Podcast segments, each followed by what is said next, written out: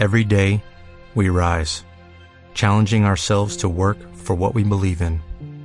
At U.S. Border Patrol, protecting our borders is more than a job, it's a calling. Agents answer the call, working together to keep our country and communities safe. If you're ready for a new mission, join U.S. Border Patrol and go beyond. Learn more at cbp.gov/careers. Continuamente. Buenos días, oyentes de la Voz de Cerañola. Estamos aquí en directo, programa especial. Perdonar que no hemos eh, emitido hoy la información sobre con, en redes sociales, pero bueno, yo creo que es una cosa muy importante y hemos hecho un directo hoy. Eh, aquí tenemos en, en mesa a Juan Herreros, médico de familia del Calcatasa, tenemos a María Blanco y a Juan Sánchez, aquí en la tabla eh, todos colaboradores del programa La Voz de, de Cerrañola y también colaboradores y vocales de eh, la Asociación de Vecinos. Buenos días, chicos. Buenos días. Muy buen día. Juan, Buenos días. ¿Qué tal? ¿cómo está? Buenos días. ¿Cómo está la situación de nuestro CAP? Y nos tienes que explicar un poco algunas cositas, ¿no, Juan? Sí, sí, desde lo que... A ver, Juan, que te oigo muy bajo. Acércate un poquito más. Eh, buenos días. Ahora sí. Ahora mejor, ¿no? Sí. Eh, primero de todo, eh, agradeceros que me habéis invitado. ¿eh? Eh, espero que esto me gustaría seguir colaborando porque creo que hay mucho que hablar. Eh, yo traigo un guion, pero bueno, creo que el, seguramente con el diálogo saldrán temas y su- supongo que todo no lo podemos resolver hoy o no lo podemos abordar hoy. Resolver es más complicado, pero so- tocarlo. Y, y sí, la, ver- la situación yo creo que es, eh, es el diagnóstico es que es, eh, está grave las, nuestra sanidad, no solo en el, en el ambulatorio o en el centro de salud de Gatasa, es un, creo que es un tema ya de la ciudad de Mataró, incluso de toda Cataluña, pero Mataró especialmente. De toda Cataluña, me estabas comentando, ¿no? Sí, a ver, eh, yo mm, quería, mm, si, si os parece, entramos en materia. Eh, mucha gente tiene la sensación de que, de que eh, la atención que recibe en los últimos años es peor.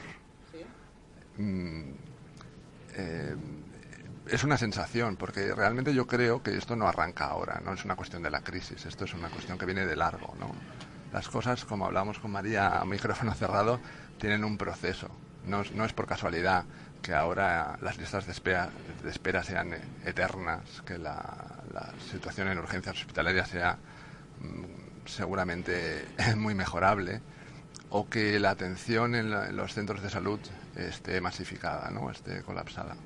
Posiblemente no en, en agosto, pero ahora en la- el otoño será eh, duro y el invierno aún peor, seguramente. Seguimos, me estás comentando con las listas de espera de, de visitas, la lista de espera de especialistas, ¿no, Juan? Sí, pero esto es uno de los síntomas. ¿eh? O sea, insisto, eh, si la sanidad fuera un paciente, estaríamos en una situación crítica.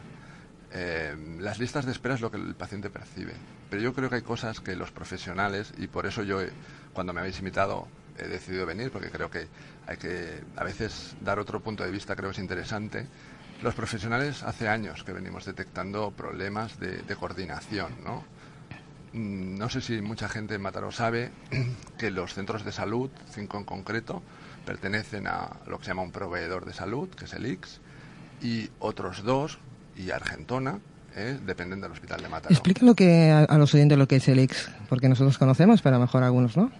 El IX es el, es el acrónimo de Institut Català de la Salud, que es eh, lo que en, en argot gerencial llaman eh, el proveedor mayoritario de, de salud. Está implantado a nivel de toda Cataluña. Tiene ocho hospitales públicos, so- sobre todo eh, centrados en las capitales, ¿no? en Girona, uno en Lleida, en Tarragona y la gran mayoría en Barcelona. Y además cuenta con el- la inmensa mayoría de los centros de salud de atención primaria. Aparte de eso, hay eh, en toda Cataluña un, lo que se llama la xarxa XUP, ¿eh?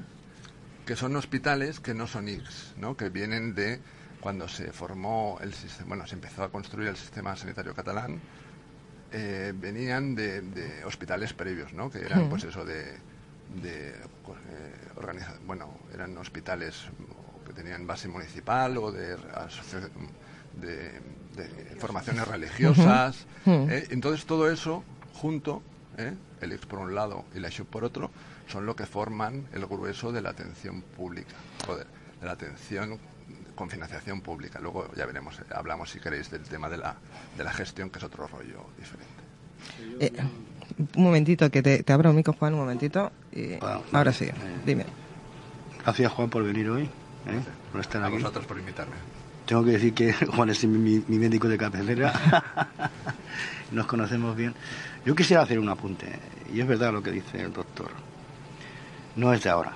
O sea, hay un momento, y no importaba mucho tampoco quién estuviera al, frente de como partido político de la Generalitat, que era responsable en todo caso del tema de salud sino que hay un afán por parte de políticos comprados, como, siempre, por grandes entidades financieras, para hacer un traspase mm, de, dinero a la eh, sanidad eh, privada. Entonces, Juan, Juan, me estás diciendo que nos derivamos mucho, eh, pocas palabras, que nos derivamos a una, a una sanidad muy privada, ¿no? Bueno, este, la sanidad pública en Cataluña hace años era un ejemplo eh, no un ejemplo para eh, un ejemplo en, el Estado español ¿no? ¿Vale? Y, como era tan buena entre comillas eh, no iba la gente a la sanidad privada. Había menos gente que iba a la claro, y entonces hicieron y crearon todo el, sistema de mutuas que estás obligado a, tener una mutua que no sé no sé cuánto y claro pero, pero Juan este el, el, análisis creo que mm, es, correcto, pero eh, yo eh, cuando decía que venía de antes es porque eh, realmente ya cuando se empezó a formar el, examen a, principios de los 80 ya está el germen de esto. Entonces, mm, yo no creo que sea... A ver, hemos tenido durante 17 años, ¿no? no, 23 años ininterrumpidos gobiernos de Convergencia y Unión.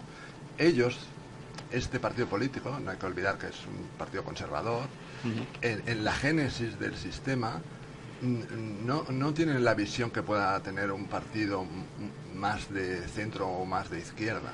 ¿no? Entonces, yo, más que una voluntad eh, de la que no tengo pruebas, puedo tener sospecha, lo que sí que me gustaría decir es que el diseño está mal hecho, de inicio se hizo como se pudo, seguramente como otras cosas, o no, o había una voluntad de, que realmente, pero eso cuando llega la crisis nos explota en la cara.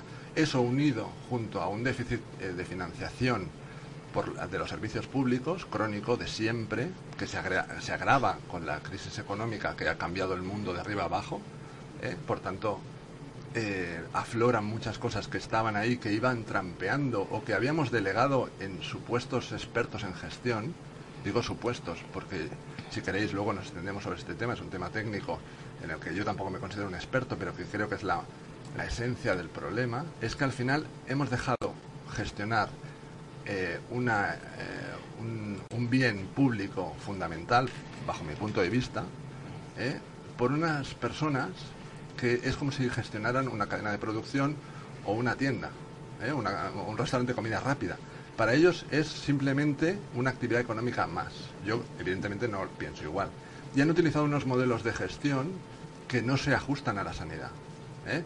Esto, si os interesa el tema, en Internet hay a disposición un montón de, información. ¿eh? Yo os remito a, al, canal de YouTube de un amigo, de Luis Capacete, que es un médico, es sociólogo, es una persona eh, a la que yo eh, me gusta escuchar porque se aprende mucho y creo que tiene una visión que se acerca mucho más a la tuya, seguramente. ¿Eh? Cree que eh, las cosas en política no pasan porque sí. No, yo siempre lo, siempre lo he pensado. Si hemos llegado a eso, puede haber una parte chapucera o de improvisación o de que no se sabía más o se hizo como se pudo, ¿de acuerdo? Pero yo creo que sí que hay un germen de un diseño con una intención. Pero eh, aparte de, que pueda haber una mano maligna o una, una teoría de la conspiración, ¿eh? yo insisto, cosas que se pueden demostrar. Es eh, posible, Juan, es posible que yo en ese sentido sea un poco radical, ¿no? De hecho, soy radical en, mi vida. Pero es que no es malo ser radical. No, si lo dice Rajoy, es más, me parece que es bueno que sea radical. no, es verdad. y siempre he pensado que, que, ese es el, el, el, germen, el germen nocivo Pero claro, la, la, sanidad pública tiene, tiene más problemas. Sí, tanto. Y, y, no solamente, como tú apuntabas hace un momento, la lista de espera. La lista de espera quizás sea el punta, la punta de un iceberg, que es el que se ve fuera del agua. Pero también, eh, y yo sé, porque hablo con, no solo contigo, sino con más médicos, que hay muchos profesionales que ya están llegando a una situación ya de estrés total. Y no estamos jugando con una línea de montaje de coches, sino que estamos jugando con seres humanos, con personas, y eso es muy, muy, muy peligroso. Eso es así. Pero, claro, hay tantos temas, como dices tú, pero, que Juan, en un sitio había que empezar. no, no, me parece fantástico, pero el, yo he te he interrumpido y perdona, no, no, porque has dicho una cosa que al final hemos interiorizado, que es que teníamos un sistema de salud fantástico. Eso ha sido, para mí, una, igual que cuando dicen que la ideología ha muerto o que el, fin de las ideologías, creo que es mentira podrida. O sea, el sistema era bueno, mm, bueno, a un coste razonable. Bueno, era mejor que el que hay ahora. Bueno, eh, no, yo creo que éramos más inconscientes. Si algo ha servido para mí, creo, eh, lo hablo a nivel personal, la crisis es para destapar un montón de creencias que tenía y que han saltado por los aires. Entonces, yo creo que una de las cosas que a los ciudadanos les ha saltado por los aires es que ahora tienen una atención peor y que el sistema es peor.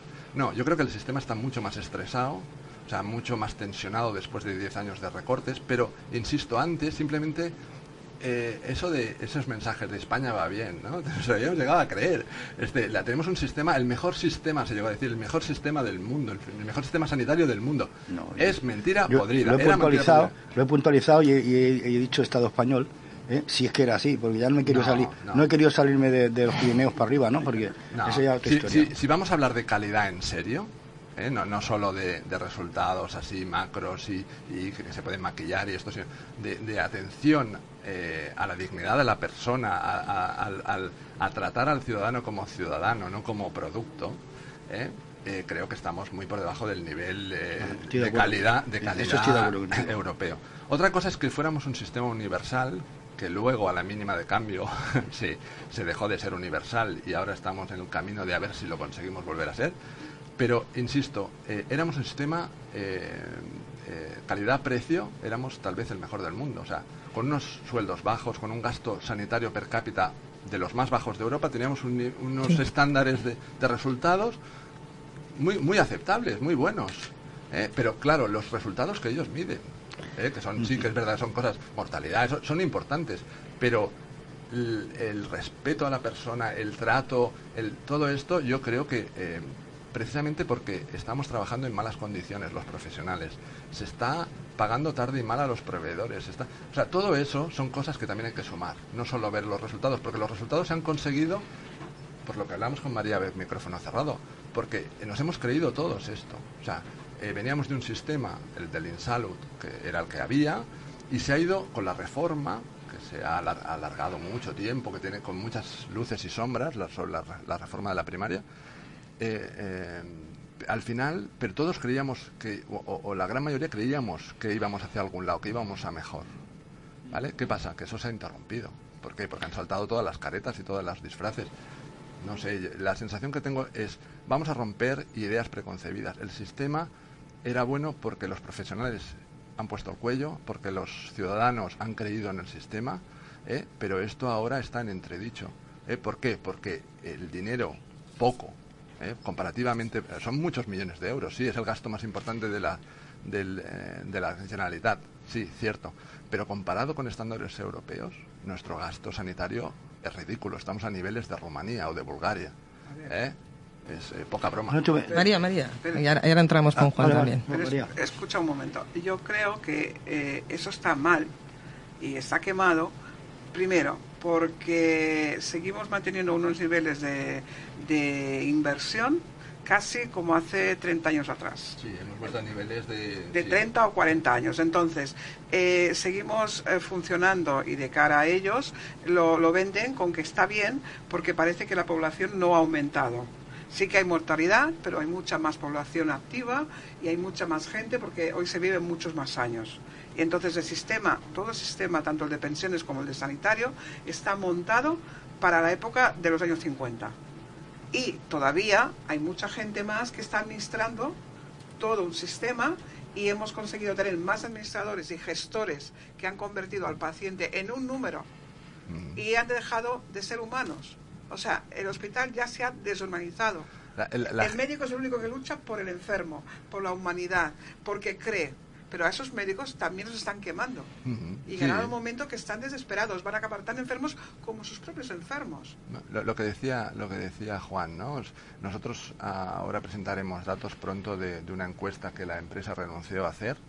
eh, porque de- de- realmente le sacará los colores porque demuestra el, el nivel de tensión y de sobrecarga de todo tipo que sufren los profesionales pero en este en, eh, a nivel el- lo que decías no el, el tema del, del, del gerencialismo o sea eh, la construcción de- de- del sistema sanitario ¿no? Y es un tema árido y, si, y- y acabo pronto, ¿eh? pero yo creo que hay que tener una visión de dónde venimos. ¿eh? ¿A dónde vamos? No os lo puedo decir porque no lo sé. Pero ¿dónde estamos? de- pero sí, ¿dónde estamos? Sí, de dónde venimos también. Un poco explicar para las personas que no están muy en contacto con el sistema sanitario o que no lo conocen en profundidad cómo se organiza. Porque es un tema, claro, eh, dar asistencia a 7 millones y medio de personas en Cataluña es un tema complicado. Entonces, eh, se- en los años en el 83, que se asumen las, las competencias en sanidad por la Generalitat, se empieza a construir el sistema sanitario, ¿vale? Eh, supongo que nadie tenía experiencia en eso, empiezan a hacerlo, bueno, con sus aciertos, con sus errores, pero se ponen unas bases que eh, las seguimos manteniendo ahora. ¿Qué pasa? Que en el 91, más o menos, eh, es que cuando se hace la, la ley de organizar, bueno, se, se- se- se escribe cómo se va a organizar el sistema sanitario, se, se, pone- sí, se, se aprueba esa ley. ¿eh? Hay un proceso, pues eso, de muy, muy de nuevo, muy de, bueno, a- aglutinar todas las estructuras que había antes, reunir todo, ¿eh? tanto si era de una, organiza- de una entidad religiosa como si era del INSALUD, todo eso for- pasa a formar parte del sistema de salud. ¿eh? Eh, se empieza a organizar, vale, pero luego llegamos a una fase que yo fijaría sobre los años 2000, 2000 eh, que es cuando eh, el IX pasa, que era un, un- un ente público 100%, pasa a ser una empresa privada. O sea, una empresa, una empresa pública, perdón. ¿Qué pasa? Todo este tema de gestión, eh, igual que los consorcios, que eso ya venía de antes, eh, la, la ley que los rige no es la, la ley pública, de- es, es una, es más de una ley mercantil, ¿no? Tiene, es una- un control más laxo. Todo eso ha dado, al, todo eso es, es la base de los escándalos de supuesta corrupción, algunos ya demostrada, ¿eh? Que incluso están en la audiencia eh, nacional, el tema de, Innova, Reus y todo esto, donde es un caso paradigmático, yo creo, creo que es un caso guía de, de cómo está, ¿eh? de- del descontrol que ha habido en esto. Entonces, eh, todo esto por lo que decía María, ¿no? Eh, hay una serie de cosas que se, se van perpetuando, que se van alimentando, que van creciendo, y una de las cosas que ha crecido a partir de, yo creo, de los años 2000 es el, tema de la gerencia, ¿no? Tiene que haber más control, más eh, de resultados, de, de- lo que hacen los profesionales, del, ¿no? La informatización ha sido una cosa, en algunas cosas buena, en otras cosas no tanto. ¿eh? Por ejemplo, una cosa negativa es lo que hablábamos antes, ¿no? El- el- el trasto físico que tienes ahí delante, que una persona que tenga problemas con la informática, con la- incluso con la mecanografía, le supone un, esfuerzo, pero eso ha generado millones de datos al año que ha, ha fomentado que haya un montón de gente analizando esos datos. Entonces, al final, el, el- el sistema sanitario, eh, lo que decía ella, se ha hipertrofiado, hay un montón de gente en despachos analizando datos, pero además son datos que dan líneas de actuación, ¿de acuerdo? Pero son lo que llamamos... eh, eh, ahora el directo me, me puede- me está poniendo. No pasa nada. No, el- el- esos datos eh, generan que se hagan políticas que se adapten tal. El problema es que eh, la sensación que tenemos los profesionales, o, ha- o hablo yo, eh, eso no lo he dicho, yo no vengo en representación de nadie, yo doy mi opinión, opinión personal. Seguramente habrá otros profesionales que piensen diferente, pero mi impresión es que eh, se están trabajando mucho en, en, en variables de proceso, que se llaman, ¿no? Que es eh, el procesismo, ahora que está tan de moda con esto de la... La cabeza ahora para... No, un segundo, Juan. El, el procesismo, o sea, son, son, eh, eh, son estudios, son cosas de, de- que se hacen, pero no porque vaya a mejorar la atención de los profesionales o la atención del paciente, Para no, es para, justificar. para justificar, Para justificar. toda esta gente que está ahí. O sea, eh, eh, no tenemos datos, los hemos pedido, nos lo niegan sistemáticamente. eh, pero se estimamos que por cada profesional asistencial hay uno en un despacho. Entonces es una cosa absolutamente monstruosa que no se puede mantener y eso va a cargo a cargo de los de los de los impuestos y de los ciudadanos. Entonces, cuando se toca hacer recortes, que eso, si queréis entramos de lleno más adelante, que es la siguiente fase, o sea, pero hay una fase de construcción, con sus aciertos y sus errores. Luego una, una fase de hipertrofia, ¿eh? del gerencialismo, todo eso, que, que nos pilló la crisis así eh, cuando se estaba en su pleno auge y ahora nos hemos tenemos cuando toca hacer recortes resulta que toca recortar en lo asistencial en, la, en la sanidad productiva no en todas estas personas que están de control. Juan, Juan, ya ahora entra, entra Juan, eh, entra Juan un minuto de verdad. Eh, en resumidas cuentas, hay mucho directivo, hay mucho despacho. No solo la sanidad, ¿eh? eh hay mucho despacho. Vamos a, resumir un poquito. Pero una, una cosita, y, lo que decía María, esto no, no, esta depredación de lo, de lo público eh, yo creo que está en el germen de todo. O sea, esta idea que es una mentira como una catedral, ¿no? Eh, de la, la colaboración público-privada que tanto se les llena, que queda muy bonito. A, ver, eh, esto es una incongruencia. O sea, lo público, el objetivo es el bien común. Sí. ¿no? Lo privado es maximizar los beneficios. ¿Cómo PIB, como... No, no, no, cuadra. No, cuadra. es imposible. Para mí es una, una, cosa... Y eso los políticos, y, lo que decía Juan, del color que sean, lo han asumido como, como ideología. El, neoliberalismo no es de CIU solo o de... no, no, PSC también lo ha aplicado, el tripartit. ¿eh? No olvidemos que los recortes empezaron con Marina Kelly. ¿eh? Eso se olvida. ¿eh? O sea, que, no es una cuestión de, de ideología, de color político, sino de, pensamiento único, de, ideología predominante. Pero es el pensamiento económico, porque los hospitales y todos los centros se han eh, basado en que se tiene que ser una empresa rentable.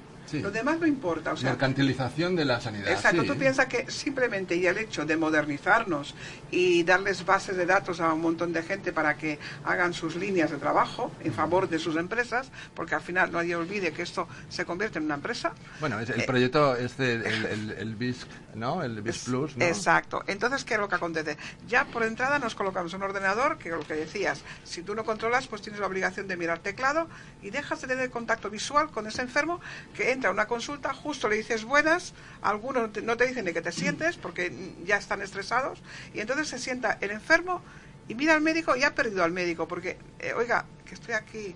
Y tú, sí, sí, buenos días, ¿qué le pasa? Porque estás pensando que te quedan cinco minutos para decirle qué te pasa. Pero, María, yo creo que también eso es según las... A ver, es cierto, falta tiempo, falta formación, falta una organización mínimamente inteligente y, amigable, de, pero a ver, dentro de la administración pública, yo siempre lo digo, ¿eh? se lo digo a los, a los compañeros, la administración pública, el, el sistema sanitario con todas sus imperfecciones sigue siendo el más humano de todos. Yo cuando voy a, Hacienda.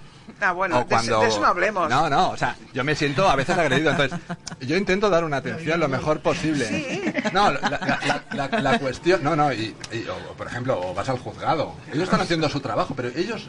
Eh, eh, esas estos servicios públicos también son públicos no tienen ese, ese eh, esa concepción de que tratan con personas. Yo creo que eso por lo menos aún no lo hemos perdido. No, eso no se ha perdido, pero lo que habéis Está demermado y está deteriorado. Porque habéis perdido tiempo de trabajo. Tiempo, formación. Yo, te iba a hacer lo que te ha dicho María, te lo iba a preguntar, ya te la ha preguntado ella. Y entonces ya no. La pregunta mí era más corta. Hoy no lo vamos a tocar todo, yo no, queréis otros días.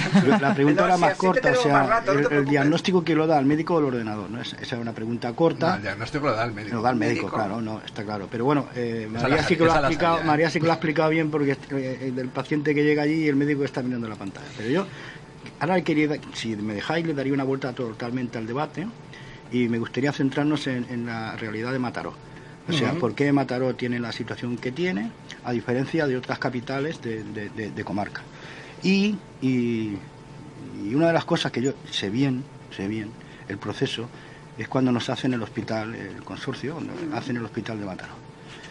Y ahí sí que ya eh, las asociaciones de vecinos y la Federación de Asociaciones de Vecinos de Mataró, las PAC, ya avisó de que eso iba a ser eh, un servicio como es y que era de alguna manera darle una tarjeta en blanco a la privada de Mataró. No olvidemos que, muchos señores bien eh, adinerados de Mataró que habían llevado a la clínica, la alianza y todo esto, eh, convencen al alcalde, a Manuel Más, y Manuel Más, que tiene cosas eh, positivas, pero yo para mí esta fue una de las negatividades más grandes que tuvo el alcalde, el exalcalde, corrobora eso y hace el consorcio.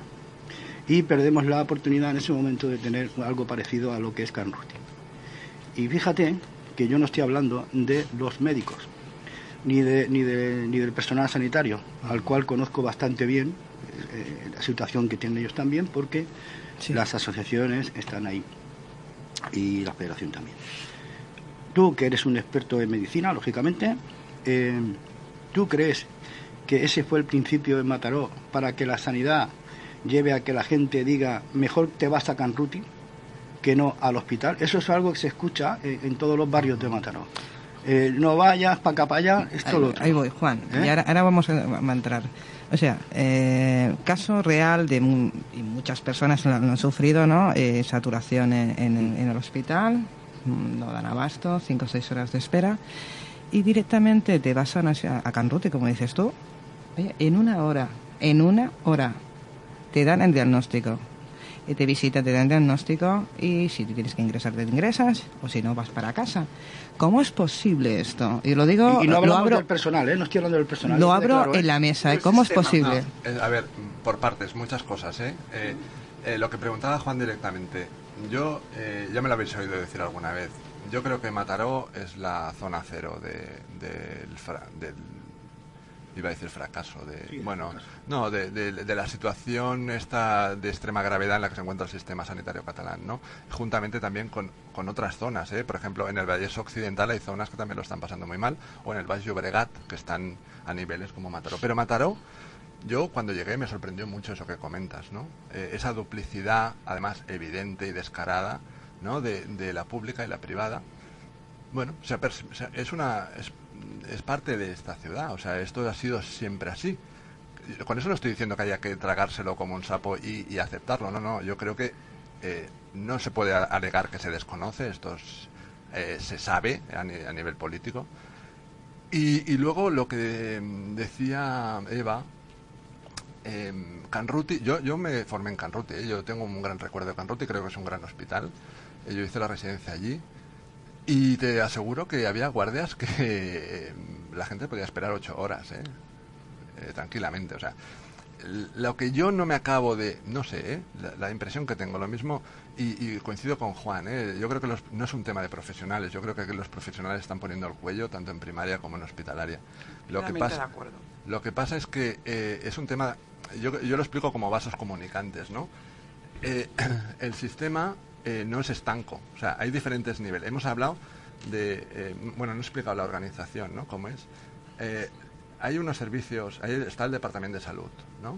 Luego está el CatSalut, eh, que es el que, el que llaman el, la aseguradora pública, ¿no? El que da, el que contrata los, los servicios. Entonces lo puede contratar al Hospital de Mataró, al IX, a cualquier otro consorcio. En el caso de Mataró, en principio el, hospital de referencia es un hospital de consorcio, el Consorcio Sanitario de Almaresma, es Mataró. Es un, no sorprende a nadie porque es público y se sabe que eh, las, las finanzas o, la, o la economía del, del consorcio está muy tocada hace años.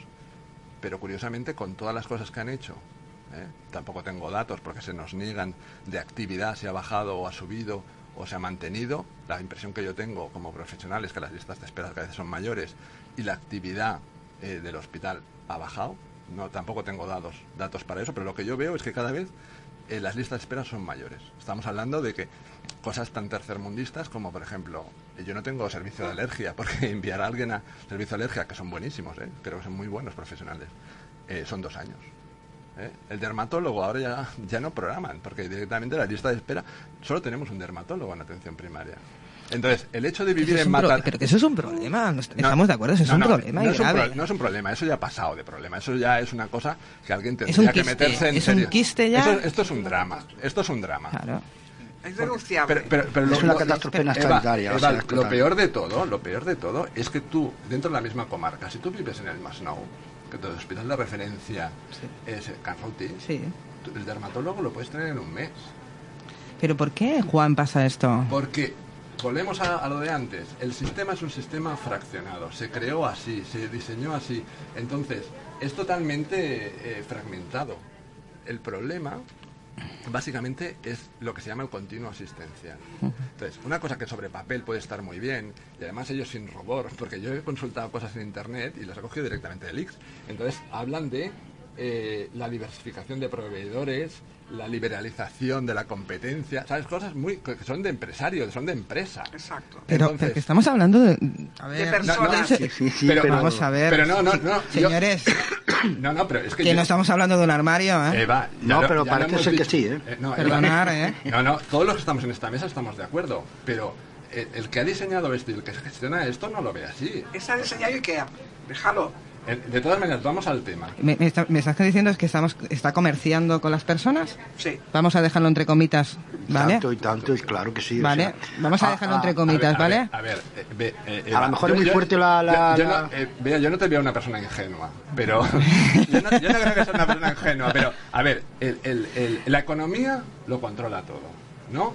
Una de ellas la política, Sí. no de ahora, de hace mucho tiempo. Pero Entonces- no entremos en política. no, pero, no, no, no, es no, que pero esto es política. pero vamos a ver, estamos, y, y No, no, perdone no. la expresión del anteriormente, ¿eh? no, sin ofender a nadie, pero eh, sigo diciendo, somos personas. Sí, y ante sí. todo, Pero, el, el la, la bandera que tenemos y la bandera que vendemos, Eva, todos, sí. todos, Pero que no, primero no. son las personas, ¿no? Sí, Eva. Yo, Eso yo- yo- yo- eso no lo estoy negando, ¿eh? Eh, no lo estoy negando, pero quiero que hagamos un ejercicio. Eh, a ver, eh, el gran los profesionales no nos hemos quejado hasta ahora, sí nos hemos quejado, pero ¿sabes lo que hemos hecho? Y creo que es un error de bulto, es intentar convencer a unas personas que hablan de dinero con criterios sanitarios, que, caen por su propio peso, criterios de eh, valores no materialistas, del bienestar de los pacientes, del bienestar de los profesionales, de cosas, pero estamos hablando de idiomas diferentes. Por eso quiero que te sitúes Sí. y empieces a entender. Bueno, yo creo que ya lo sabes, ¿eh? Sí. Pero, a ver, eh, no es política de partido. Estoy hablando de cómo funciona el mundo y por mucho, por mucha náusea que nos dé. Sí, sí, a ver, Eh, sí, yo no te discuto cómo la- funciona y cómo está la ¿cuántas situación ahora. No, De- Mira. deja- una, una frase, acabo. Sí. ¿eh? Eh, el, el sistema sanitario, para ellos es una, ¿cómo le llaman? Un nicho de negocio, le llaman, ¿cómo le llaman? Utilizan unas palabras bastante... que a mí me, da- así me, va- me dan bastante alergia. Pero ellos utilizan esa terminología, igual que si estuvieran hablando de producir coches. Pero no olvidemos una cosa. ¿Tú estás, te estás dando cuenta de lo que estás diciendo, no? Sí, yo esto yo lo lo pienso, lo pienso, ¿eh? repito, lo digo aquí, lo- Juan Yo- me lo ha oído y- y hemos hablado muchas Y en veces cualquier en- foro donde yo me dejan hablar, yo lo digo. O sea, y creo, yo soy extremista, yo creo que soy un tío bastante moderado. ¿eh? Lo que pasa es que hay un momento, yo llevo en esta lucha, eh, si no llevo 10 años, y hay gente que lleva más. Sí, ¿eh? sí, sí. Y, y esto al final empiezas a ver que estamos cometiendo errores de bulto y que nos están, eh, ro- eh, iba a decir, robando el caramelo en nuestra cara. Pero es que al final nos toman por idiotas, sinceramente. O sea, los profesionales hace rato que ya nos han perdido el respeto y que nos ningunean. Y a, y a los, usu- a los usuarios que dicen ellos, los clientes, los ciudadanos, al fin y al cabo, eh, eh, se les llena la boca del, del- del ciudadano, de los derechos. Les importa una higa. Pero son los que votan. Sí, pero es que, eh, a ver, en este país, con un nivel democrático tan bajo, con una calidad democrática tan baja, donde tú no importas, Ahora sí que solo lo que vayas a votar cada cuatro años. Ya. Ahora sí que lo has dado. Entonces, yo, yo- por eso quiero ir un poquito más allá y, y- fíjate- creo que no es un ejercicio de, de radicalismo, ¿eh? Eh, Creo que es una idea radical, pero yo intento plasmarlo en el sentido de es mi visión, me puedo estar equivocando, pero creo que no vamos de eso. Mira, en los años 80 Sí. se liberalizó, bueno, se dio la gestión a los amiguetes de aquí y de allí eh, de los servicios, eh, pues eso, de, de los de los bienes naturales, ¿no? De, la- de los servicios, pues de, de- de la luz, del gas, del agua, ¿no? Que antes eran nacionales, ¿no? Que eran nacionalizados, eh, de los de algunas empresas aeronáuticas, de las telecomunicaciones, ¿no? De una serie de empresas que eh, se vendieron. Algunas se malvendieron, otras directamente se regalaron. ¿eh? Pero bueno, no vamos a hacer revisionismo histórico, eso es lo que fue. Nadie se le escapa desde hace años que el siguiente objetivo de las grandes empresas eh, son los servicios públicos. Eso a nadie se le escapa. Y entonces, por eso mi duda, ¿todo este diseño ha sido así porque no se sabía más? ¿O porque se han sentado las bases para que esto al final eh, colapse y no haya otra solución que decir, pues ahora tendrá que entrar en el capital público, es que lo tendrá que gestionar una empresa, porque, porque además otra idea parásita que nos han vendido, que hemos comprado, es que la gestión privada siempre es mejor. Sí. Yo no creo que no es verdad. Es lo que te venden siempre. No creo que, creo que no es verdad. Creo que ahora mismo eh, la, el- hay un reto. O sea, para mí la crisis, eh, no solo porque etimológicamente sea eso, sino porque realmente es una oportunidad de cambiar muchas cosas que en este país no funcionaban. Y no se ha hecho. Y una de las cosas, y es lo que decía Juan antes, y estoy de acuerdo, eh, eh, hay que adelgazar la grasa. La grasa de...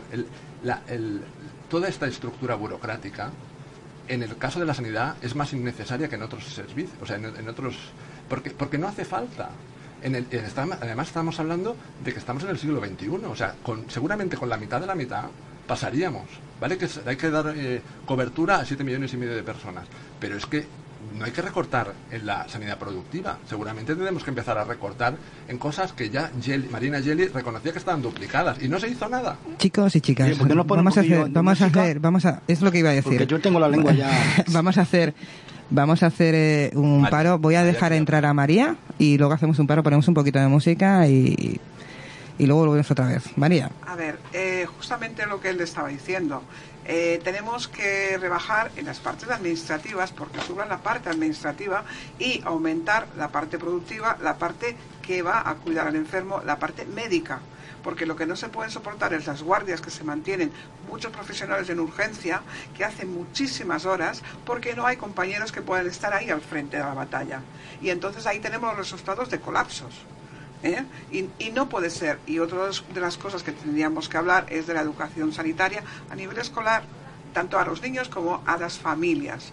Porque mucha gente a- acude a las urgencias por el hecho de que, primero, eh, no sabe cómo resolver un problema y, segundo, porque allí va a encontrar todas las respuestas juntas. Por eso que intentan. Si os parece, después de la, de la música, eh, empezamos a hablar en positivo. Yo lo siento por los que nos están oyendo. Sí. Pues si, si alguno Yo, ya... antes de, yo- ¿Me dejas que haga un chiste? Que yo sé Venga, va, va, sea, Ah, quiero decir que en la segunda parte, si os parece, empezamos a hablar de cosas positivas, de qué se puede hacer. Sí. Vale. ¿Eh? ¿Vale? Esto era un grupo de, de abuelos que se junta siempre en el ambulatorio todos los días, ¿no? Eran cinco o seis. Y estaba allí y le dice, oye, Pepe, ¿cómo que Antonio no ha venido? dice, porque hoy está malo. Bueno, pues chicos de- y chicas, después de, de este chiste eh, hacemos una pausa. Tiene mala leche. Eh, vamos, vamos a, a- a entrar un poquito de música. Sé que faltaron razones, sé que sobraron motivos. Contigo porque me matas y ahora sin ti ya no vivo.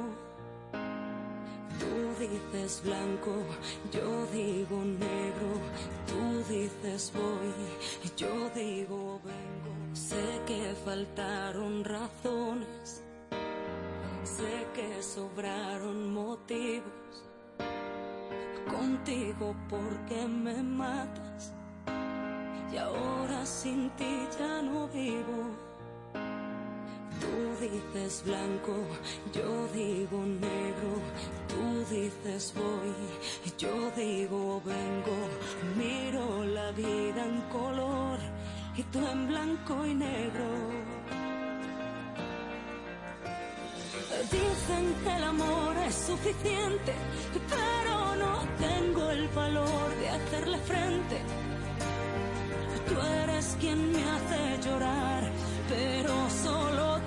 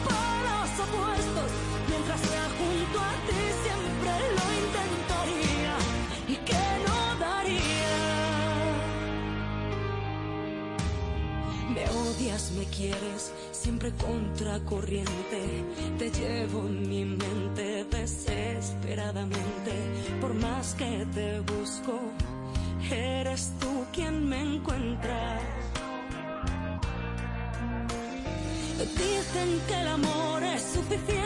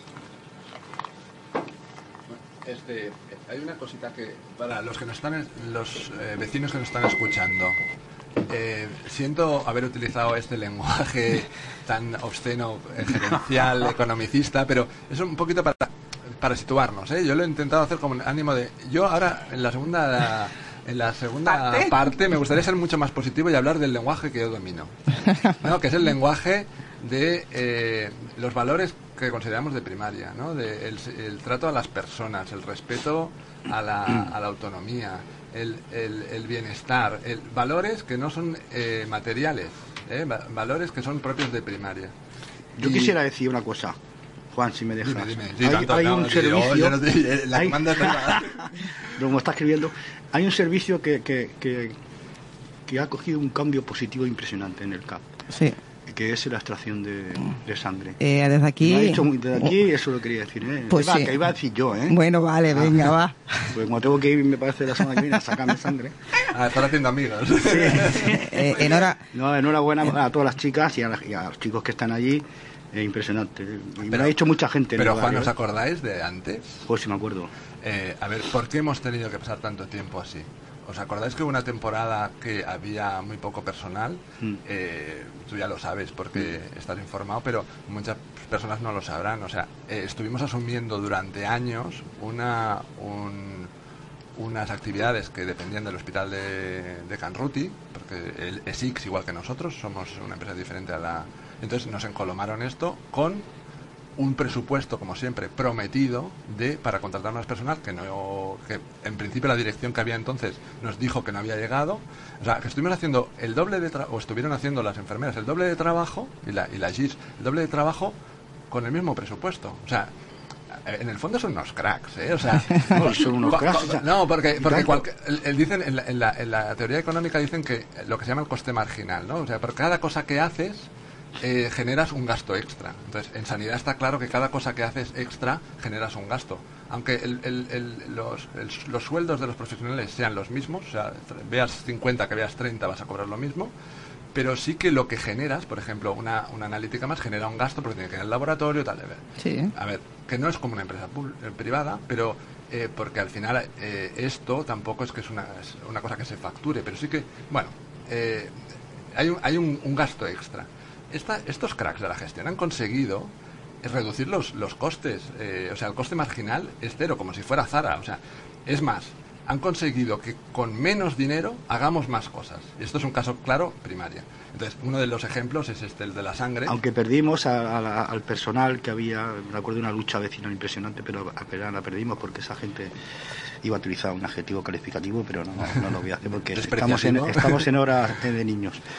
Eh, sí, sí, sí, sí, se lo llevaron a. Ahora, hoy en día no se hace el análisis en, aquí en Mataró, antes sí que se hacía El análisis, ¿sí? de sangre. O sea, creo que ya ahora va a, Ah, a sí. Barcelona Pe- y antes se no. hacía aquí, ¿no? Este, hasta ahora, eh, yo esto lo viví porque estaba ya aquí, este, no sé, hace tres o cuatro años, no más, ¿no? Tres años, lo mismo.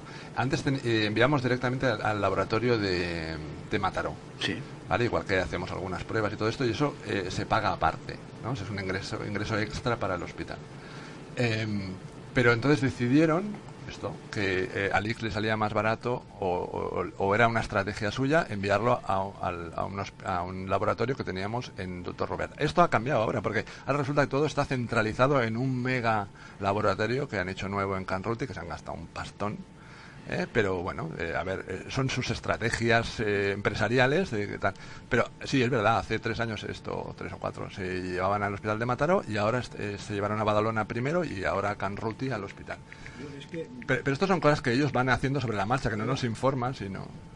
Sí, perdón, perdón. me ha dejado la Eva. Perdón, Pero, perdón, perdón. ¿Cuándo vamos a empezar a hablar en positivo? Porque no, sí- sí, yo, yo, yo he empezado ya a hablar de positivo, ¿eh? yo- yo- Positivo, Sí, positivo. es verdad, es lo de la positivo. extracción de sangre es positivo. Es pero positivo. yo, yo he vuelto a poner el, el dedo en que lo mal que lo llegamos a pasar y, los, y la mala atención que se dio durante un tiempo porque se negaba la evidencia. Pero Juan, hemos No, pero, conseguido el cambio, espera, ¿no? que, no, no, Sí. es que lo positivo también, y yo esto lo digo para todas las lenguas viperinas de- y, y de, y de filo afilada que hay, en el, que hay en el barrio, no sé qué interés, quiero decir muy claro que la Asociación de Vecinos de Cerdañola siempre ha estado en las luchas de los CAS.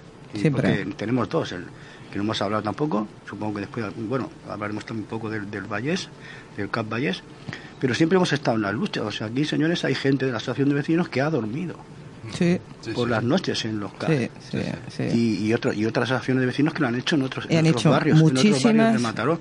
Juan, muchísimas reuniones, ¿eh? con otra ellos. cosa, Yo, yo que no vengo en representación de los médicos, pero eh, yo es una cosa que eh, públicamente nunca os he agradecido, pero yo creo que es una cosa a agradecer. Y yo creo que en, en ese momento cuando ocupa- ocupasteis, dormisteis en los, en los centros, se- se- se- yo he oído eh, comentarios de que se echaba de menos a que hubiera médicos. Mm, Estoy de acuerdo. O sea, pero eh, yo creo que en ese momento eh, el, el- el colectivo sanitario no estaba tan tan mal como está ahora. O sea, hemos, ido perdiendo. Entonces, eh, seguramente no era nuestro momento. Y no es una justificación, ¿eh? simplemente es que Eh, y por eso mm, me gustaría que la segunda parte ver un poquito qué podemos hacer a partir de ahora o cómo se puede confluir, porque tenemos Claro, porque hay que objetivos ser, claramente. claro, con- hay que ser positivos, pero es verdad que pero esa ese yo frase- creo que no era nuestro momento, porque estábamos en otras luchas. Precisamente estábamos en cómo coger aire entre consulta y consulta. E- Era la época en que estábamos visitando 40, 50 pacientes cada día. Estábamos muy sobrecargados, estábamos, estábamos eh, pensando cómo sobrevivir en el día a día. Y eso no es una excusa. En ese momento nosotros no estuvimos y creo que fue una ausencia flagrante. Pero, de todas maneras, igual que digo, y yo siempre lo con todos los, sean profesionales o sean eh, ciudadanos, creo que los profesionales a nivel técnico en su trabajo están haciendo todo lo que pueden y más. Y eso es uno de los puntos que yo creo que también nos está llevando a improvisar, a improvisar, a hacer de bomberos lo que hablábamos, ¿no? Eh, Creo que al final no lo he acabado de contestar, el tema de que se van a Canrut y tal. Son vasos comunicantes. Al final hay una demanda de atención. Si no se resuelve en un sitio, las personas, si tienen una necesidad, sea real o no, ¿eh? porque a veces hay- son temas más eh, eh, emocionales o sociales, tal, pero al final buscan una solución. ¿Y dónde van? A la puerta que está abierta, sea el hospital, urgencias, sea Canruti que está a unos kilómetros, o sea la primaria. Pero son vasos comunicantes. Al final va a acabar petando en algún lado. Entonces dices, eh, si, si- y era porque una cosa que me he apuntado, porque se lo comentaba María ahora a, micrófono cerrado. eh, si esa persona no- eh, tiene una lista de espera de un año para ser visitado por el traumatólogo, por ejemplo, esa persona sigue teniendo dolor. Pues va a volver a ir al médico de primaria una y otra y otra vez. Y de vez en cuando tenga mucho dolor, pues seguramente va a acabar en urgencias, porque seguramente le va a doler por la noche. ¿Sabe?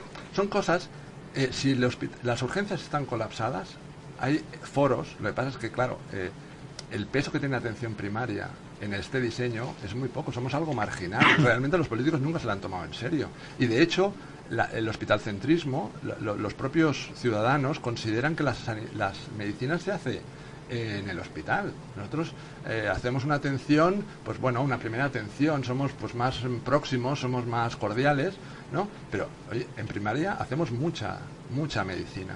Es más, estamos haciendo una medicina a veces que no nos toca, estamos haciendo de bomberos, estamos apagando fuegos, porque en otros niveles asistenciales no se está resolviendo. Entonces, si el hospital, las urgencias están colapsadas, ¿cuál es la solución? ¿Aumentar las urgencias? Creo que no. Creo que la- la- es potenciar la primaria y darle el presupuesto necesario, es darle la... la, la- la- Claro, y, la- y lo importante es la medicina preventiva, ¿no? Que se hace. bueno, pero, pero es que la medicina preventiva eh, yo creo que tra- trasciende los muros del, del centro de atención primaria. Y si me permitís, luego hablamos del tema de la comunitaria, que es un tema que a mí me apasiona, ya lo sabéis. Eh, y creo que es uno de los grandes retos y uno de los grandes o, o de las oportunidades. Tampoco le vamos a fiar todo a eso, pero eh, creo que si estamos en un callejón sin salida, estamos tan mal, eh, tirar eh, todo y hacerlo de nuevo es una cosa inviable, hay que reformarlo. Y una de las estrategias, eh, el conseller actual ha hecho un plan que nosotros llamamos el plan de los Reyes Magos, el Líneas PIC, este, que, poco concreto, sin presupuesto, pero las ideas, la filosofía, creo que la puede compartir muchísima gente de la atención primaria. Entonces, eso luego no puede ser una, una vendida de humo, no puede ser una venta de humo, ¿no? Eh, hay que concretarlo y hay que planificarlo. Claro, habrá, todo el mundo está pendiente del 1 de octubre, ¿no? Pero Sí. eh, eh, los problemas estos habrá que habrá que Juan. eh, ponerles un cronograma Juan. y y- Tú has dicho eh, incrementar Pero económicamente. ya está- pero las batas blancas, Sí. que me- ya te he dejado además tú has dicho, hubo alguien que le- o, o se, se, se, se dijo, y yo recuerdo una de las noches que estábamos en el CAP, eh, se presentó, creo que era a las 2 de la mañana, eh, eh, ante- de Antena 3, no era TV3, TV3, a hacernos una entrevista. Y bueno, yo lo dije aquella noche, eh, no te va a faltar las patas blancas. Y también lo he dicho en el seno de la, de la Coordinadora de Salud Pública de Mataró y Maresme, cuando hemos hecho manifestaciones, que siempre ha estado también, o casi siempre. y no dices ninguna mentira. Y no digo mentiras. Y, y yo no estoy criticando, ¿eh? Yo no estoy criticando a nadie, sino que, como todos sabemos la frase, la, la- la lucha, cuanta más gente hay en la lucha, pues mejor. Y yo lo, y lo sigo notando, ¿eh? Y lo, he hecho a faltar. Como también he hecho a faltar, ¿eh?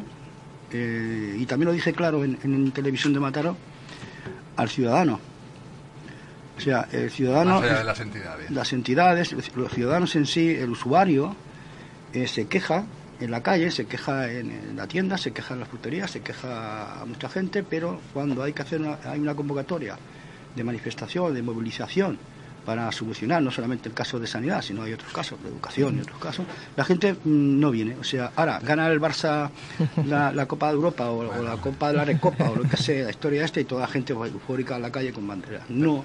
Pero, no. Juan, y eso es lo que ap- apuntabas tú al principio de lo que pasa en este país Pero, eh, eh, con eh, el ciudadano que no entiende, hay un nivel político muy bajo en, en- en- en el Estado español y en Cataluña. Pe- Pero hablábamos con María. eh, es que vosotros vais a tomar café y nosotros seguimos hablando.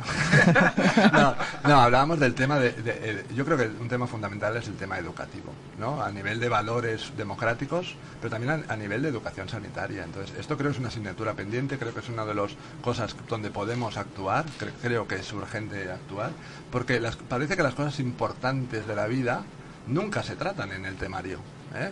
Entonces, yo creo que el saber hacer un buen uso de los servicios sanitarios, pero además tener una, una ABC de la, de la autocura, creo que es fundamental.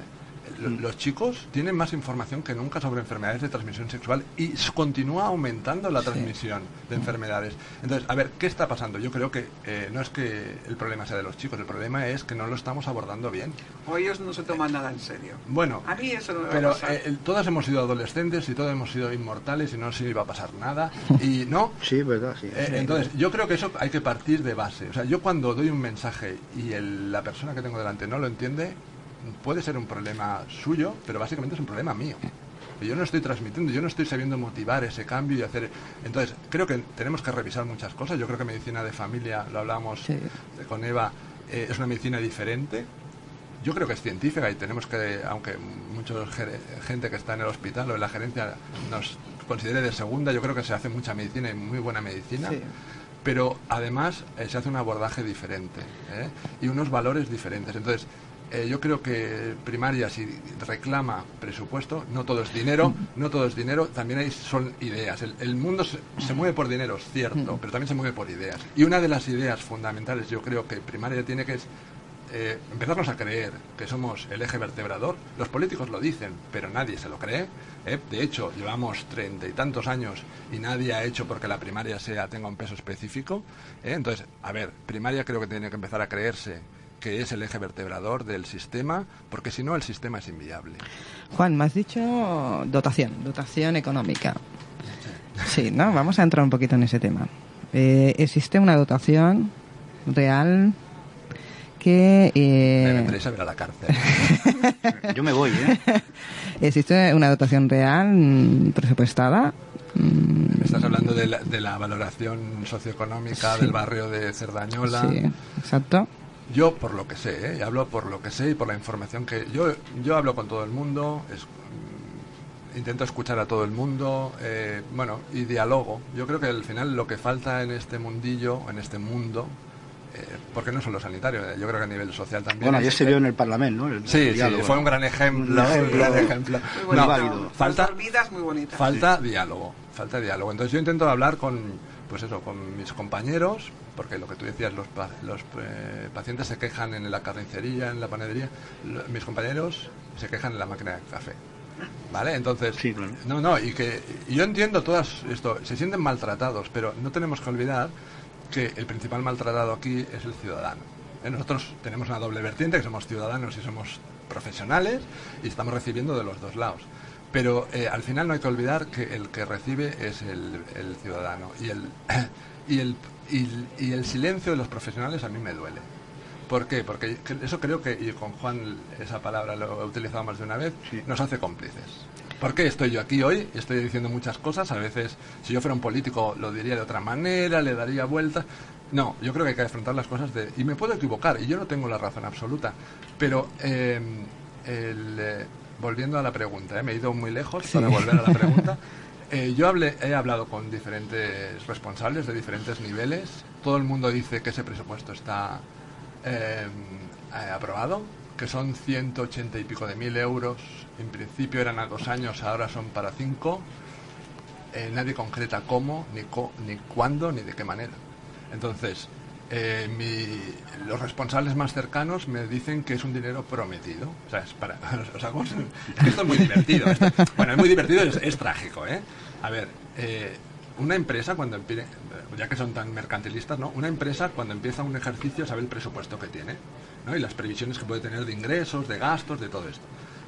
Eh, a nivel territorial, a nivel de los ambulatorios, eh, la- la- el manejo del dinero se lleva centralizadamente, se lleva desde la dirección de atención primaria o incluso más arriba desde la gerencia.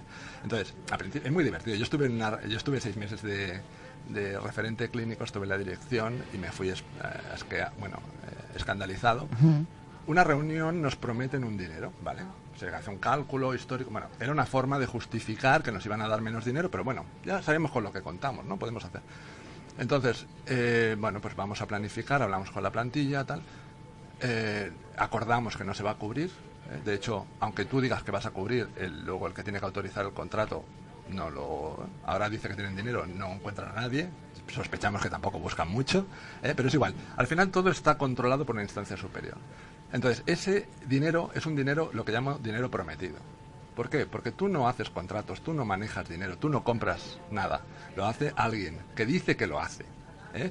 Entonces, ese dinero, en principio, es un dinero, el de, el de este, Sí. de- para Gatasa, está destinado por el, el nivel socioeconómico, que somos uno de los barrios más, con un, más golpeados por la crisis ¿eh? y también con una situación socioeconómica más desfavorable de toda Cataluña. ¿no? Entonces, se nos da un dinero para reforzar las plantillas. Ese dinero es un dinero prometido. Según me dice mi... Eh, prometido ¿Dónde significa que no está, no existe, Juan, ¿eh? ¿De dónde van a sacar la plantilla si toda la gente de los médicos ya se han ido al extranjero? Bueno, al extranjero. Pero, pero, a ver, es, que- es que. Bueno, buena, ¿no? me- sí, me gusta que hables, eh, hagas esa pregunta. Al extranjero y no al extranjero. Bueno, para algunos eh, Zaragoza es el extranjero. pero- No, yo me refería a eso. no, no, no, eh, no, eh, estamos hablando de una cuestión. El talento se está yendo. Sí. Eh, se está yendo de Mataró y se está yendo de Cataluña. Pero hay una cosa, muy, hay una eh, inmigración interna, porque en toda esta organización Barcelona funciona diferente siempre. Entonces, eh, yo, yo, digo que la lucha de la sanidad pública se está, lucha, se está haciendo ahora. Se está, bueno, yo creo que la, gran batalla es ahora y es en la metropolitana norte, donde estamos nosotros, está Mataró, que es el Maresma y los dos valles, es occidental y oriental, y luego está en la metro sur. ¿Por qué? Porque luego está el área metropolitana de Barcelona y Barcelona, que tiene un, un régimen económico diferente. O sea, tiene un presupuesto para primaria diferente al de la hospitalaria. ¿eh? Entonces, ellos funcionan como funcionábamos antes de que Marina Yele hiciera ese cambio, ¿no? Eh, Le digo Marina Yele porque fue ahí donde empezaron realmente los recortes en serio. Entonces, eh, en la Metro Nord, eh, profesionales que viven lo mismo, en el mismo Maresma, pero están optando por irse a trabajar a Barcelona porque las condiciones son mejores. Pero es que luego lo que decía... Condiciones son mejores eh, de contratación, me estás de, hablando. de contratación. y Estás condi- hablando de contratación. Y condiciones de trabajo. O sea, ellos no se enfrentan a, u- a- a este año y medio o, o- o lista de espera eh, que no te- nadie te sabe definir para dermatología o para traumatología. No, no, no, eso no se enfrentan a eso. El, el sistema funciona un poquito mejor. Yo sé que todo el mundo tiene sensación de pérdida y de que estamos peor, los profesionales del hospital, de primaria, de aquí y de allá. Pero volviendo al tema, eh, la gente se está yendo al extranjero, sí, pero se está yendo a otras comunidades autónomas, porque Cataluña, junto con Andalucía, es la que menos gasta por habitante. ¿Vale? Entonces, en las condiciones de trabajo, el sueldo, ¿eh? y eso parece que seamos la Guardia Civil, no se puede hablar del sueldo de, del- de- de los profesionales sanitarios, eh, es muy bajo. O sea, se- el, el- el sistema se ha mantenido por el bajo, por el low cost. Lo que pasa es que estos tipos, el, el- el ideal capitalista es voy a sacar más beneficio, voy a reducir gastos. Ha llegado un punto que ya no se puede reducir más porque está siendo un sistema ineficiente. Estás tirando el dinero y, y dirá, hombre, es muy extremista porque la gente se sigue visitando y tal. Claro, nos ha jodido. La gente sigue trabajando y sigue yendo a trabajar, pero cada vez las cosas funcionan peor. Y funcionan a base de una cosa que yo considero muy grave, que es la improvisación.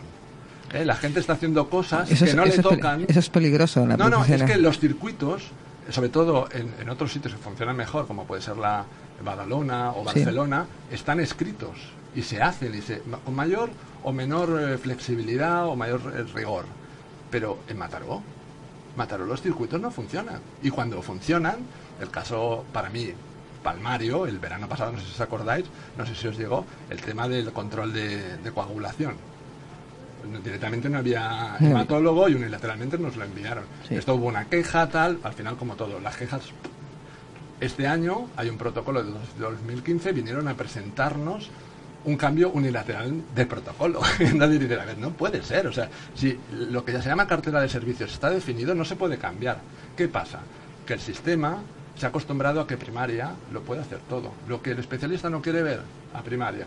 Este, este, hemos cargado con un montón de cosas que no nos tocan, que nos obliga a, a formarnos, pero a veces sin una formación reglada por parte de la empresa. O sea, por ejemplo, yo si quiero hacer infiltraciones, yo tengo que ir a hacer un curso, pero me lo hago yo. ¿Eh? Y te lo pagas tú. Y me lo pago yo, o me lo pago un laboratorio. Ya, ¿eh? ya, Porque ya, ya. eso luego se quejan de que los laboratorios.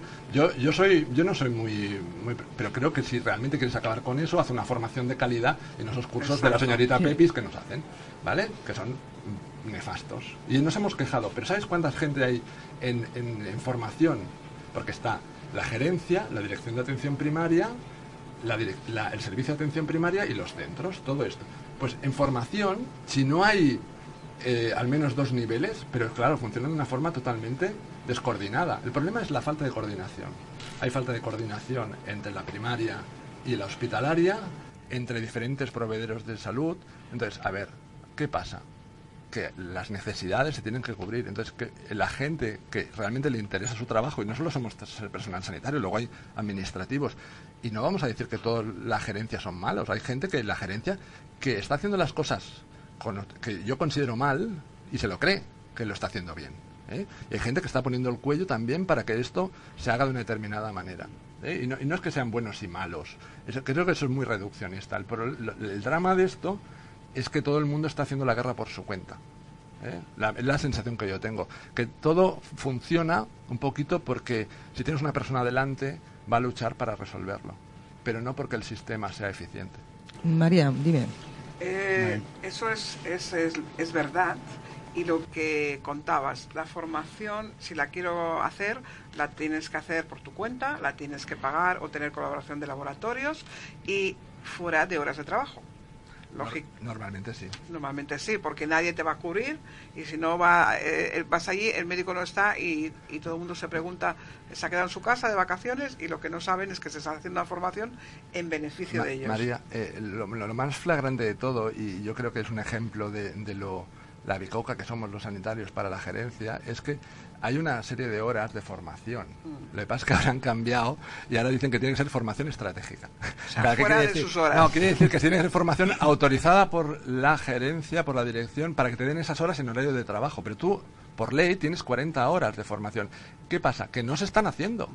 Y eso, el, el- el- el- responsable se está muy orgulloso porque somos muy productivos. A ver, estás hipotecando el futuro. La gente no se está actualizando, la gente está quemadísima, pero es igual, ellos miran a corto plazo, ellos funcionan con una lógica política. de esta que- semana. Sí, no, y de, y de este, sí, o, a- o si me apuras a un año vista. Sí, y ya está. Y ya lo demás no importa. Entonces, hay cosas flagrantes, o sea, eh, que los profesionales no sepan sus derechos, mm, me parece como mínimo negligente, porque eh, se están aprovechando de nosotros, llevan muchos años aprovechándose de nosotros. ¿Estamos quemados? Sí, pero la gente no se sindica más, ni está planteando una huelga. Ahora con todo esto, a mí, sinceramente, eh, me, me- me ha dado un poquito de envidia, y la envidia nunca es sana, pero eh, del, del tema de los estibadores, ¿habéis vuelto a hablar de los estibadores? ¿A, a oír de los estibadores? No, no. Porque han resuelto su tema. Claro. Eh, de Eulen, veremos a ver cómo lo resuelven, pero eh, ellos han, eh, han visto que tienen un, conflicto con, con- su gerencia, con sus directivos, con sus jefes, y han planteado un conflicto. Nosotros no. Y al final siempre piensas en el paciente, pero mal vamos si solo piensas en el paciente y no piensas en ti, porque los profesionales están cada vez más al límite. A mí, a mí me gustaría... Los Eva, resultados, Yo- yo voy a los hacer- resultados cuando yo- los tengas los pasaré, Juan- los niveles son Pero alarmantes. a mí me gustaría Juan- que, hiciéramos un programa Sí. ¿eh? Eh, me- pronto, o sea, si, puede- si pudiera hacer la, la semana que viene, para hablar de, lo, de esto que estaba apuntando el doctor Juan.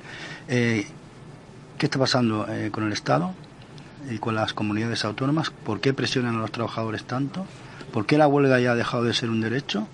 y más que tú parece que, que, que- que- es un, no sé, que Pero- estás pero- matando a alguien que Mira, oye, mira, Juan, yo en la ¿eh? consulta... Fíjate, vez- esto le está pasando a los, a los profesionales de la Mira, sanidad. Los trabajadores públicos estamos recibiendo tela, pero yo creo que es algo general. O sea, creo Sí, que, es general, es creo, general. Que, creo que abordar el tema de la sanidad sin entender lo que está pasando en la sociedad es un error. Pero eh, eh, yo en la consulta lo veo, ¿eh? porque veo el- la pérdida de derechos de los trabajadores. Eh, Sí, pero esto, sí. esto de la reforma laboral ha llevado a esto. O sea, Sí, ya lo ahora... sabíamos. Chicos, chicas, una pregunta. eh, tomo la palabra, seguramente haremos algo, Juan. Eh, mira- miraríamos a ver cómo lo podemos encajar. El, el tema del Eh, encaje de la pública y las mutuas, lo que repercute, todo eso es un tema muy interesante y, la- y- y eso... eh, Yo solo voy a hacer una, pregu- una pregunta a la, a la mesa. Y Que no sea como ayer, no tengamos que alguien coger ahora a la Junta de Portavoces y nada de eso. O sea, Entonces, vaya tela. vaya. Eh, tema de ratios. Estamos en una situación de ratios de visitas adecuada. ¿Es real? ¿No es real? Estamos variando la información. Yo dejo la pregunta aquí. Abro micros a vosotros y respondéis. Eso Juan, eso Juan eh, lo sabe mejor. Yo tengo información también, pero para eso ha venido Juan aquí hoy, Este, yo- para yo- hablar de los ratios. Bueno, igual que eh, yo al final creo que dicen los expertos en comunicación, yo no lo soy, dicen que hay que dar mensajes claros, ¿no? A veces eslóganes. Mm, Bueno, yo creo que hay que explicar las cosas. Yo te daré un eslogan de inicio y luego lo explico. Em, eh, la, la información que nos facilita la empresa no es creíble. Primero. Y luego, que es una falacia que tú puedes atender a un paciente en 10 minutos.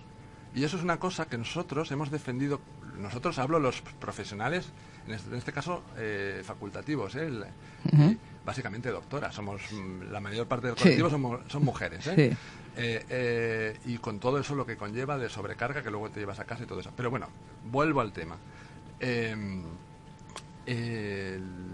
este, lo de los 10 minutos es una cosa que nosotros hemos defendido, pero eh, nosotros, eh, los sanitarios, estamos visitando en algunos sitios en 5, en otros en 8, en otros en 10 minutos. Pero, Juan, pero, pero es que eso Es que es imposible, es dia- imposible. diagnosticar en 10 minutos qué le pasa a un paciente. Pero- Por favor. No, yo también, también hay, hay cosas que, pero lo, lo que queremos de, de ideas que, que, que penetran y que calan y que, bueno, defendemos los 10 minutos como una gran cosa a conseguir. No se ha conseguido en la mayor parte de los sitios.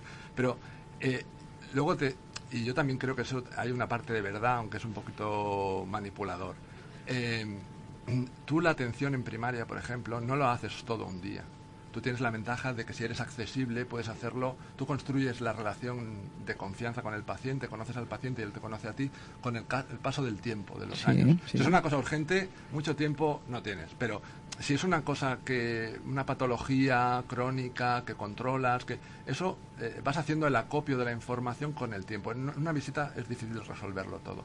Pero eso te lo digo también para los especialistas, que solo se dedican a una cosa muy concreta, que ya llega cribado del, de primaria. Sí, sí. Eh, eh, luego lo ve a los seis meses. Digo, esos seis meses, ¿qué pasa? Lo ve el médico de familia. Pero es igual, esas dos mentiras, ¿no? La de... ¿Los ratios? Lo, la- lo de que se puede visitar en 10 minutos y que la información que nos da la empresa no es creíble.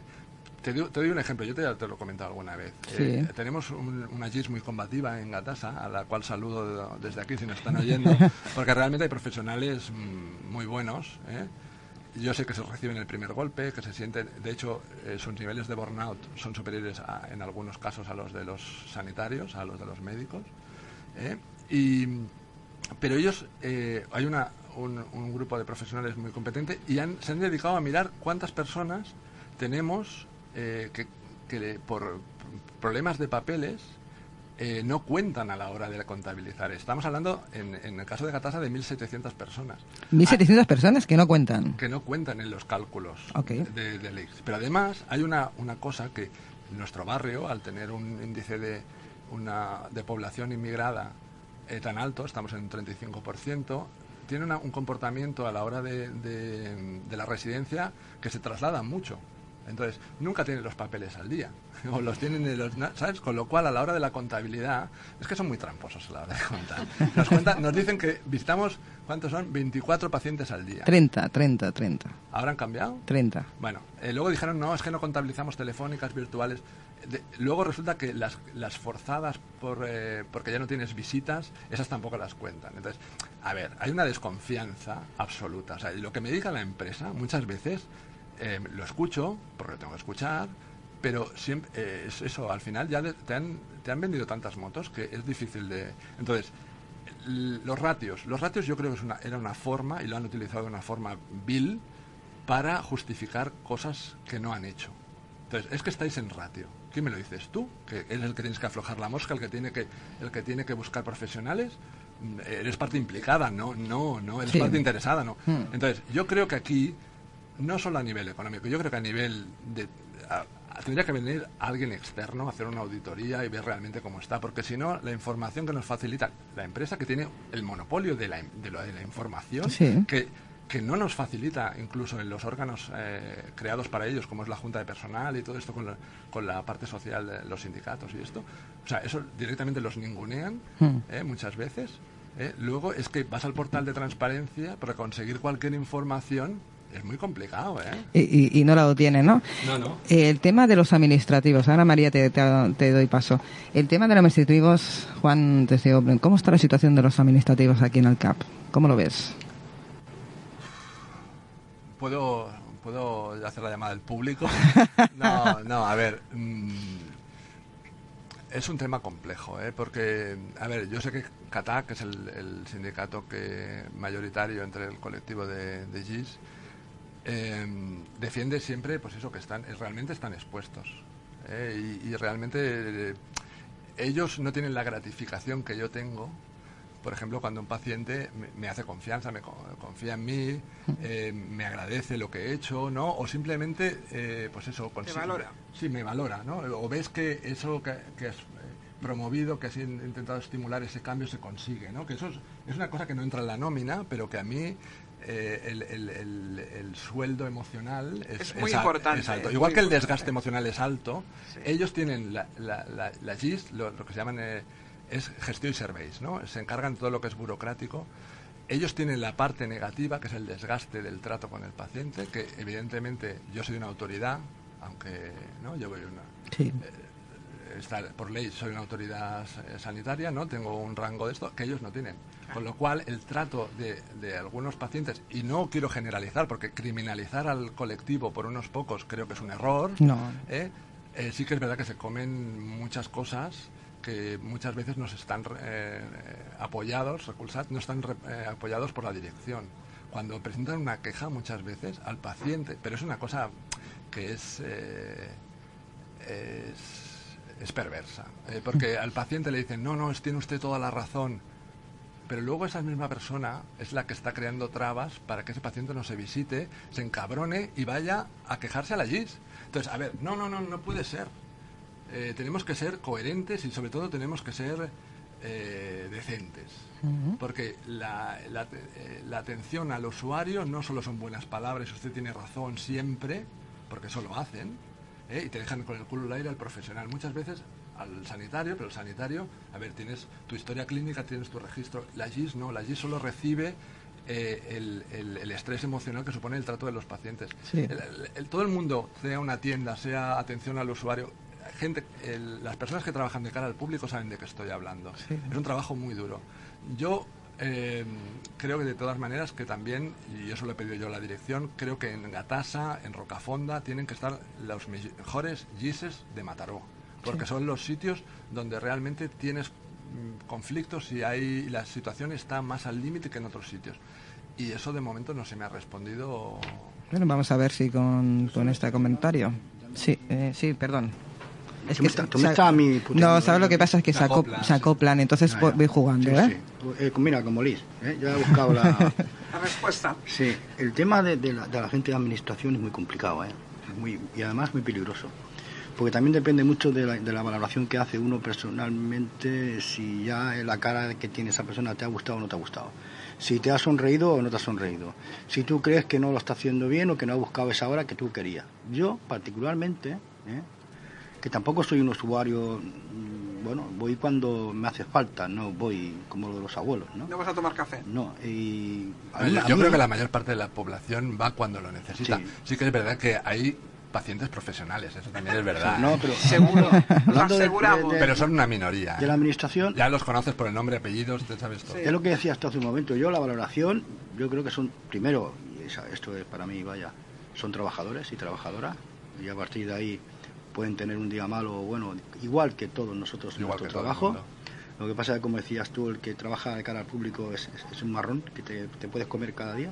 No, sobre todo cuando la, la- la organización no te, re- no te No- no apoya. apoya. Yo creo que esa, la gente, estas personas, los hombres y mujeres, trabajadores y trabajadoras, intentan hacerlo lo mejor que pueden. Otra cosa es que a veces lo consigan o no. Sí. Pero yo creo que si tuviera yo que ponerle una nota, eh, no pondría de 0 a 10, no pondría seguramente un 10, por lo que digo de, que de los días que puedes tener buenos o malos, como todos los trabajadores, pero sí le daría un notable alto a estas personas, porque además pasa mucha gente por el cable. ¿eh? Sí, hay sí, algunos sí, momentos en el día que los ves más relajados, ¿no? hay pero, puntas de trabajo muy Sí, estresantes. pero hay puntas ¿eh? que, que flipas, o sea, flipas. Pero, pero, Claro que Juan, sí. Juan, en- en- al, al hilo de lo que decías, ¿eh? Eh, realmente eh, se me ha ido el santo al cielo ahora. Espera, era por, por esto que decías de la. del. eh, Gente que recibe los estreses, la gente que está ahí en el papeleo. Los que van al médico cada día. no, No, no, era por, por las GIS, porque. eh, bueno, es igual, paso palabra. Luego, luego si me acuerdo lo digo. No, eh, María. A ver, yo eh, estoy intentando seguir todo esto, pero se me está agolpando una palabra que me está viniendo constantemente a la cabeza. Y, y- y, bueno, casi puede ser una película, porque me viene la palabra virtual. Entonces yo le digo a, a Juan, eh, Juan, ¿te has planteado que el dinero que nos han prometido sea solamente virtual? Sí, Y- y- y sí, no lo, real. Lo pienso. Lo, pienso. ¿Eh? Eh, lo sospecho. eh. Exacto, y que cuando acabemos todo este englobado, eh, resulta que nosotros trabajamos en un mundo y ellos solo trabajan en el mundo virtual de los supuestos de que todo va bien. Sí. Es así, o sea, Eso- no les podemos exigir. Eso, eso es lo que me quita el sueño muchos días. Claro, es que. Porque, es porque realmente si es así, hay una desconexión absoluta. total. Entonces, yo, total. yo cuando pienso cómo se puede solucionar esto, porque yo, yo pienso que esto se puede Chicos, llevamos casi una hora y media. Vamos a ir terminando la tertulia. Yo, yo recomiendo Porque se le está la tinta. mundo virtual. ¿Qué tal? Hacer una incursión en su mundo virtual. No, yo, yo creo que no vale la pena. Yo, de hecho, pido perdón por haber hablado tanto en, en jerga del, eh, de la gerencia, pero es un poquito para ver en qué mundo nos estamos moviendo continuamente. Esta duplicidad, yo me manejo bien en, en el tema del- de la comunicación con el paciente, del- de la empatía, de todo esto, pero eso no es un lenguaje que ellos manejen. Entonces, el, el tema de la virtualidad, me, me encanta porque ahora está muy de moda esto. Sí, sí. Eh, no, pero por ejemplo, ahora, eh, como está todo colapsado, las consultas están colapsadas, las, las listas de espera son enormes, se ha creado una figura, y río porque no, por no llorar, porque eh, es la virtualización. Quiere decir que tú le pones una visita que no tiene un espacio físico, que eso en primaria ya hace tiempo que lo hacemos, pero claro, como todo lo esto se, si alguien. se contamina. No, no, no, no, no, sin espacio, sin tiempo designado, es una como un recordatorio de que eso lo tengo que hacer. Ah. Vale, entonces cuando puedo, falla un paciente o al final de la consulta o fuera de horario, porque tenemos muchos, aunque el- eh, haya gente que diga que no cumplimos el horario, cosa que le agradezco a nuestro conseller actual que no nos haya eh, insultado en público como hicieron los dos anteriores, este por lo menos no lo ha dicho, eh, hay gente que está trabajando fuera de horas. Pues eso, a la virtualización, vuelvo. Eh, pues inventan eso, una, una figura de un espacio, una visita que no existe, que tú le generas al especialista, que el pobre hombre lo ve cuando puede, y entonces te contesta. Pero ¿qué pasa? Que la virtualización es muy peligrosa, porque yo, por ejemplo, virtualizo los resultados de los análisis. Quiere decir que cuando me llegan los resultados, yo lo veo. Entonces, ya la GIS, lo- la- lo- el administrativo, me genera una, vis- una visita telefónica y yo les llamo más que nada para evitar una visita que no tiene sentido. Si es, además hay que consultar algo, pues eh, pide visita normal y ya está. Y si hay algo importante, ya le doy yo la visita, ¿no? Eso es una forma mía de trabajar. Pero es que el especialista se tiene que fiar de lo que yo le estoy diciendo, lo que yo estoy viendo y lo que yo supongo. Cosa que ya me parece bien, que se crea mi criterio. Porque muchas veces cuando van al hospital, eh, estos que saben, ¿no? hay, hay personas que funcionan así, y de, de hecho lo verbalizan y los pacientes se lo transmiten. Cosa que, bueno, eh, al final ya tenemos la piel muy gruesa y, Sí, claro. y en primaria estamos acostumbrados a que no nos valoren desde otros estamentos. ¿eh? Pero la virtualización es muy peligrosa. La virtualización hay que utilizarla cuando toca y de una forma comedida. No es la solución a todos los problemas. Igual que no, no hay soluciones para todo. Creo que hay que individualizar, igual que individualicemos para pacientes. Eh, me dicen que tenemos que ir acabando. Nos daría para más. Pon la ¿eh? letra más grande que no tengo la capa ni nada. Es que- Este, no, el, es, el, el- el tema es, eh, yo creo que soluciones mágicas para todo el mundo y, y, eh, si- ahí es que, claro, eh, volvemos a hablar de, de palabras, ¿no? El tailoring, el hacer las cosas a medida. Eh, tal y como estamos ahora, no se puede dar una asistencia como los ciudadanos merecen y reclaman, porque se han creado unas expectativas que no se pueden cumplir tal y como estamos ahora. Habría que revisar muchas cosas que se dan por sentadas. ¿eh? Entonces, eh, las soluciones mágicas no existen. Creo que hay que sentarse a hablar con los profesionales, hay que hablar con los ciudadanos y hay que hablar con la gerencia. Y es un trabajo que no va a ser rápido y que hay que negociar.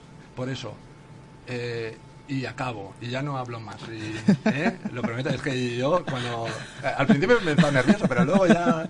No, Estás en casa. eh, El, tema de la, de la de la comunitaria para mí no es la solución a todo, como tampoco la virtualización, como es prácticamente nada, pero creo que puede ser una solución para salir de una situación de desconfianza mutua, gerencia profesionales y de eh, todo para el paciente pero sin el paciente. El paciente tiene que jugar, ¿eh? porque al final lo que hablábamos con María, el tema de la educación sanitaria, ¿eh? hablamos de educación democrática, educación sanitaria, derechos y deberes, ¿eh?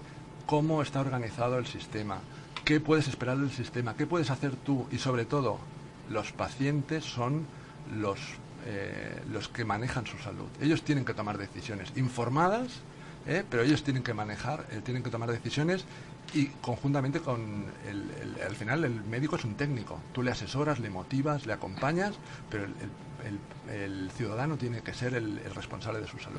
Y, y aquí acabo hasta el próximo. Bueno, día, ¿me chicos, a- ahora sí, eh, dejo a María, dejo a Juan también. Cuéntame. Y nada, tenemos un par de minutos más, chicos, así que se- ser breves, por favor. Eh, lógicamente, lo que dices, Juan, es implicar al paciente para que contribuya en su salud. Eso es lo primero que hay que educar. Pero de todas maneras, como estamos al final, yo quiero agradecer personalmente haberte encontrado en esta mesa. Espero que continúes mucho tiempo y podamos ayudar al ciudadano a entender un poco la sanidad y aprender y cuidarse. Y estoy encantada porque he regresado a los viejos tiempos en el que los médicos que yo conocí y traté estaban súper motivados y luchaban por la gente. No soy, el, no soy el único, en Mataró hay mucha gente comprometida. Seguro, pero ahora eso te tengo a ti, así que eh, espero encontrarme muchos más por ahí. Yo solo, yo me- mm, tengo voz aquí. eh, Sí, ahora, ahora te has regulado el micro Vale, para que no te, te me Yo, quejaras. yo también me voy a despedir, pero con- como hago siempre con un poco de humor, ¿no? Eh, como he dicho al principio, eh, Juan Herreros es mi médico de cabecera. No le hago caso. sí que le hago caso. Y es muy sí, importante. ulti- lo que- últimamente estás Sí, últimamente sí. Pero hay veces que el paciente, como ha dicho él, es el que tiene que tomar decisiones. Yo no tenía que haber ido ayer a buscar caracoles y no, y no haberme mojado de la manera que me mojé, y, pero bueno, por eso tengo un resfriado esta mañana de la hostia, ¿no? Perdón por... Pero, pero por no vas a venir a verme, ¿no? Porque no tienes No, no. fiebre, ni te ahogas, No, no, no, ningún signo va. de alarma. Que va, que va. Pero bien, un abrazo grande a todo, a todo, a todo el personal de- del- del CAP y de los CAP de Mataró y bueno, y de toda Cataluña, por supuesto, y del resto del Estado, porque como estamos en Internet, seguramente que habrá alguien por ahí que nos esté escuchando. Sí, tanto. Y a ver si entre todos, entre las asociaciones, entidades, médicos, eh, administrativos, somos capaces de, de pegar una empenta todos juntos y hacer cambiar en lo posible, aunque sea poco, este sistema. Pues chicos, desde la voz, desde locución aquí con, con Eva Sánchez. Que no es mi hermana, ¿eh? Que toda la gente me pregunta, ¿es tu hermana la Eva? No, es mi hermana, no. Eh, Se llama Sánchez igual que yo. Eh, agradezco a Juan, Gracias a María Gracias. y a Juan también que estén aquí, que estén en la tertulia de este nuevo espacio que hemos abierto, que tenemos un espacio de sanidad, pero esto es un, un espacio de sanidad con tertulias. Eh, lo hemos eh, hecho esta mañana, vale, porque era el piloto, pero seguramente esto se expondrá por las tardes, que cuando disponemos de más tiempo. Así que os invito a la segunda parte de esta tertulia. Así que os dejo ahora con un poquito de música y hasta la semana que viene. Hasta la semana que viene.